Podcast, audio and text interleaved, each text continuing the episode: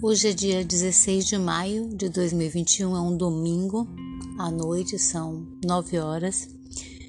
E eu estava aqui escutando é, é, o Caligares falando. É, e o tema que ele trouxe hoje era sobre o medo do escuro.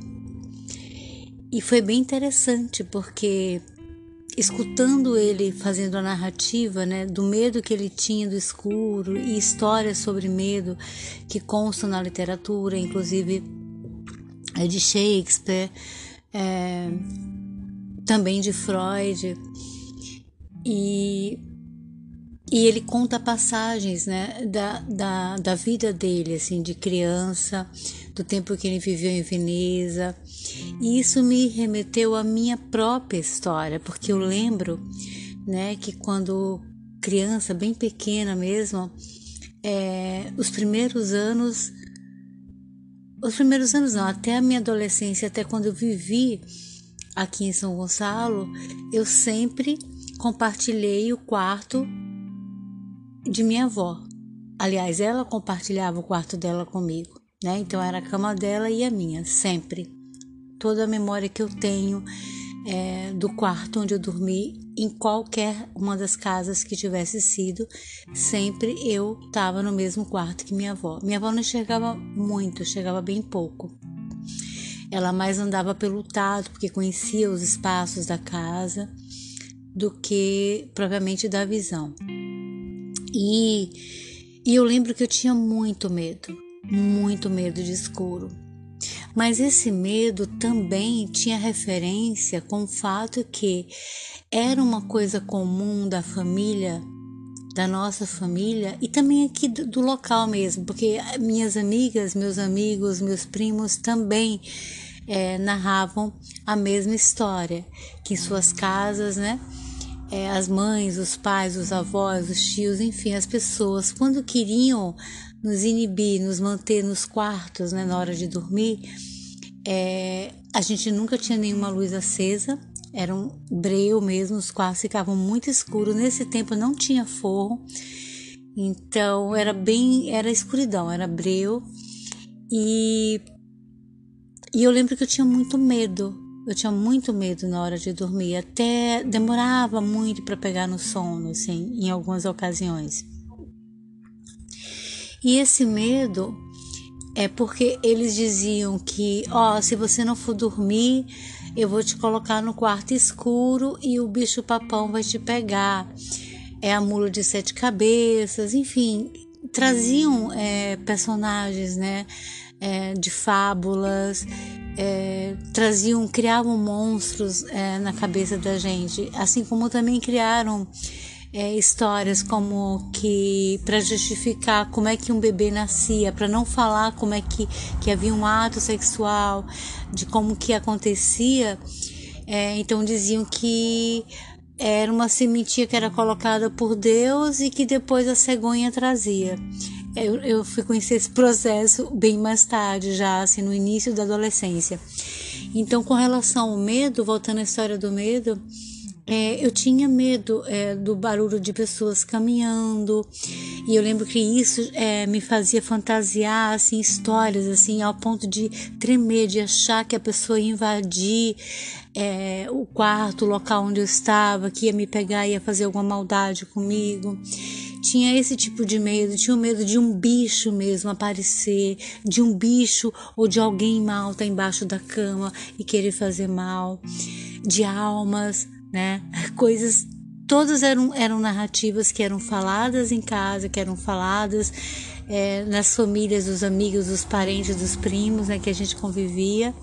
Todos tinham esse, esse mesmo tipo de cultura, então causava muito medo. E também tinha um outro medo porque eu tinha muito medo da morte. Muito medo da morte, apesar de ter sido orientada, né, é, ao catolicismo, ter tido uma formação, né, eu fiz, é, eu estudei, né, pequena, eu estudei é, para, para, como é que fala? Ah, não sei, tinha uns, uns cursinhos assim, né, que a gente tinha que fazer para aprender a rezar, é, para saber minimamente a história, né, é, da Igreja Católica, de Jesus. Tinha um mínimo ali que a gente tinha que estudar, que a gente tinha que saber para a gente acompanhar a comunidade religiosa. É, primeira comunhão, para fazer a primeira comunhão a gente tinha que passar assim. Eu só fui mesmo, eu frequentei, mas eu não aprendi nada, eu não me interessava desde aquela época. Mas eu fui, eu cumpri porque era uma exigência da minha avó, da minha família e eu respeitava. Então eu, eu cumpri. E então, assim, mas eu tinha é, um medo muito grande da morte. Eu morria de medo de gente morta e tinha medo da morte. Então, eu acho que a escuridão mesmo de uma forma inconsciente, tinha para mim é, essa referência também. É, que era na escuridão que as coisas podiam acontecer, as coisas mais, sempre coisas mais aconteciam durante a escuridão, durante a noite, né? Por causa da, do, do escuro da noite mesmo. E aí eu lembro que dava um medo muito grande e esse medo também tinha a ver com o fato de que, ah, eu, e se eu dormir e não acordar mais? Né? Embora as mortes que eu é, ouvia falar que aconteciam eram um acidente, eram pessoas doentes, é, alguma coisa fatal que, conheci, que acontecia, mas raramente era. Não lembro, inclusive, assim, nessa época, de nenhuma morte que aconteceu enquanto a pessoa estava dormindo. Mas eu não sei porquê é, tinha essa referência para mim né? A escuridão, a noite tinha esse peso de, de coisas ruins é, que poderiam acontecer. Porque todas as histórias que eu escutava, que eram relatadas, ou que eu lia, ou que eu via em filmes, em novelas, enfim, é, sempre as coisas ruins aconteciam na calada da noite, sempre à noite, na escuridão, no breu. Então é isso, me, me, trazia esse medo. Depois, eu não sei em que ponto da minha vida eu passei, eu passei a não ter mais medo, mas é, jovem ainda, bem jovem, é, esse medo acabou completamente. E a partir de então eu comecei ao contrário, só consigo dormir, eu gosto de dormir, só consigo não, mas eu gosto de dormir no breu total. Eu gosto muito de dormir quando tá muito escuro com exceção, lógico, se eu vou dormir num lugar em que eu não me sinta segura, né? Que eu vou estar exposta de alguma forma, aí sim, aí eu tenho medo normal, né? É, enfim, de que alguma coisa possa é, acontecer, né? E que seja fora do meu controle, mas é, tirando isso, tirando esse tipo de situação, mesmo andar à noite, dependendo do lugar, eu já tive em lugares fora, estrangeiro, fora do Brasil, lugares que eu realmente não conhecia, mas eu andava tranquilamente, andava até numa, numa ingenuidade, assim, porque depois, é, conversando com algum local naquela altura, a pessoa dizia: Nossa, mas essa aí é uma área perigosa, você não pode fazer isso, você se arriscou fazendo isso. Aí eu começava a ter cuidado. Eu lembro de uma cidade, é, Jacksonville, é, Jacksonville, na, nos Estados Unidos, que eu tinha um amigo e eu estava indo para para Flórida e de trem eu, eu passei por lá e eu fiquei uns dias hospedado com eles e e, e eu lembro que primeiro segundo dia que eu tava, ele tinha saído para trabalhar e quando eu acordei não tinha ninguém na casa. Era uma casa que moravam várias pessoas, mas nesse dia não tinha ninguém. Aí eu saí andando para conhecer as redondezas e tal. E daí quando ele voltou, ele não, quando eu voltei para casa, ele já estava e ele estava em pânico, ele estava apavorado porque eu tinha sumido, né? Não tinha deixado nenhuma mensagem nem nada. E aí ele disse para mim: "Não, não sai por aí, aqui é uma área muito perigosa, porque rola tráfego. Então, ainda mais você branca, eram todos negros, só eu de branca. Era um bairro assim, tipicamente negro, é, de pessoas negras onde ele morava. Então ele falou que era um bairro perigoso e por eu ser branca, não era perigoso para ele, mas para mim poderia ser uma ameaça. Então que não era seguro eu andar sozinha ali. Nem mesmo com ele. Sempre a gente saía de carro já da casa e ia para onde tinha que ir. Então era isso. E essa, essa fala do, do Conga, é, contado Caligares, agora há pouco que eu acabei de ver, me deu vontade de falar sobre isso.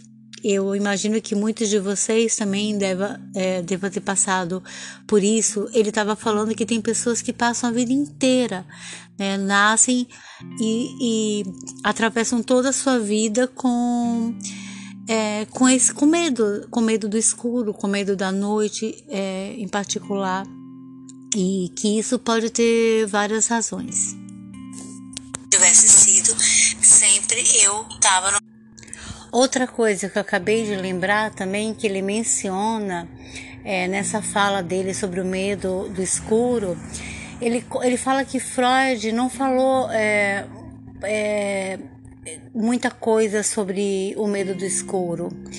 Até foi uma coisa que surpreendeu ele pensar sobre isso, porque ele é um estudioso de Freud, né?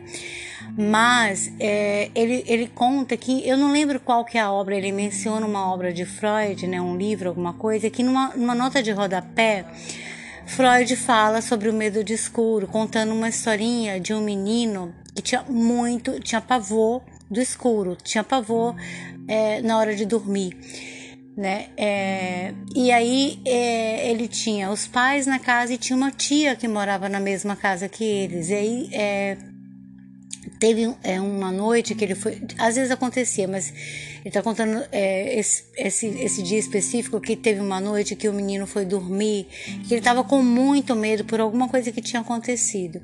E ele não conseguia, ele não conseguia. E na escuridão, ele chamou pela tia baixinho, né? E aí a tia falou para ele, aí ele, tia, tia, tia, responde, por favor, responde. E ela respondeu: o que, que vai adiantar eu responder? Isso vai mudar alguma coisa? Vai continuar na escuridão, vai continuar escuro. Aí ele falou: é, mas é um, é um fecho de luz, né? Então que Freud disse que a luz na fala Olha que coisa mais linda. E isso me fez pensar. Foi por isso, na verdade, que eu vim aqui gravar. Porque essa historinha do menino, depois de toda a narrativa do contado, é, quando no final ele fecha a narrativa com essa história que Freud é, colocou lá no rodapé do livro, é, eu achei incrível isso, né? Porque eu nunca tinha pensado é, dessa forma é, na fala como um feixe de luz, né? Como uma clareira, como como um farol. E é mesmo, a fala ela tem esse poder, né? De clarear, de iluminar, de trazer a luz. Então, é muito lindo. E outra coisa também que eu esqueci de mencionar aqui é que esse medo que eu tinha também, lembram que eu falei que sempre dormia eu e minha avó? No mesmo quarto, né?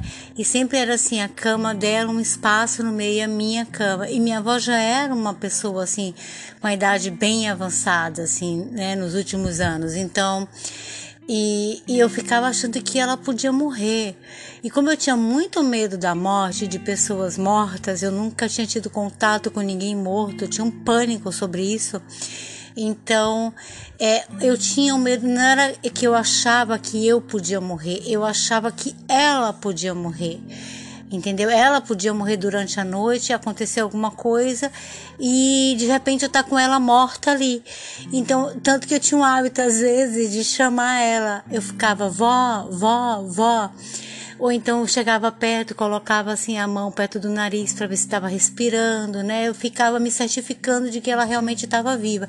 Aí quando eu me certificava, eu, opa, tá tudo bem, né? Porque eu tinha muito medo que ela morresse. Por duas razões, porque eu tinha medo de perdê-la, né? E também porque eu tinha medo de gente morta. Como é que eu ia agir, né? Entendeu? Eram duas situações ali. Então lembrei disso agora.